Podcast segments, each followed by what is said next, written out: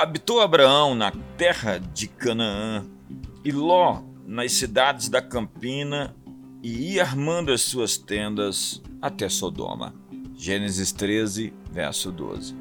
Abraão habitou na terra prometida, enquanto Ló nas campinas de Sodoma. O fato é que essa decisão foi crítica para o futuro de Ló. Família dele foi colocada no domicílio da iniquidade. Ele armou as suas tendas em uma terra destinada ao juízo. Ló buscava riqueza e saiu de Sodoma com pressa e sem nada.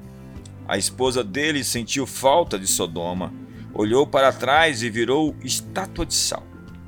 As suas filhas ficaram tão influenciadas com o estilo de vida de Sodoma que, depois de embebedá-lo, o estupraram elas simplesmente refletiam a imagem social em que estavam inseridas. Quase todas as nossas tristezas têm a ver com relacionamentos com pessoas erradas e as nossas alegrias com as pessoas certas. Nada influenciará tanto você como seus relacionamentos, e nada influenciará tanto seu futuro como seus relacionamentos. Existem relacionamentos que agregam valor, encorajam, desafiam, incentivam e acrescentam. Já outros relacionamentos errados esgotam a energia, enfraquecem, empurram para a direção errada ou tentam derrubar você. Nenhum livro é tão enfático sobre o poder dos relacionamentos como o livro de Provérbios. Quem anda com os sábios será sábio, mas o companheiro dos insensatos se tornará mau. Provérbios 13, verso 20.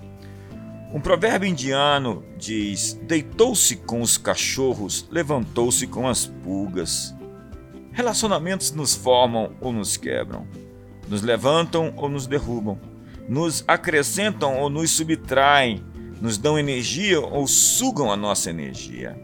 Cabe a você escolher muito bem com quem vai andar, quem serão seus amigos e companheiros, quem irá influenciar você. Alguém disse: Antes de escolher a estrada, escolhe teu companheiro de viagem. Chega-te aos bons e serás um deles.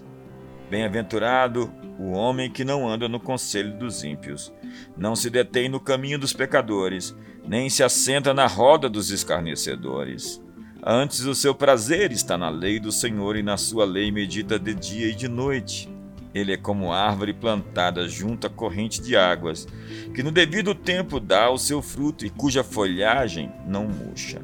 E tudo quanto ele faz será bem-sucedido. Os ímpios não são assim, são, porém, como a palha que o vento dispersa. Por isso, os perversos não prevalecerão no juízo, nem os pecadores na congregação dos justos. Pois o Senhor conhece o caminho dos justos mas o caminho dos ímpios perecerá. Salmo número 1.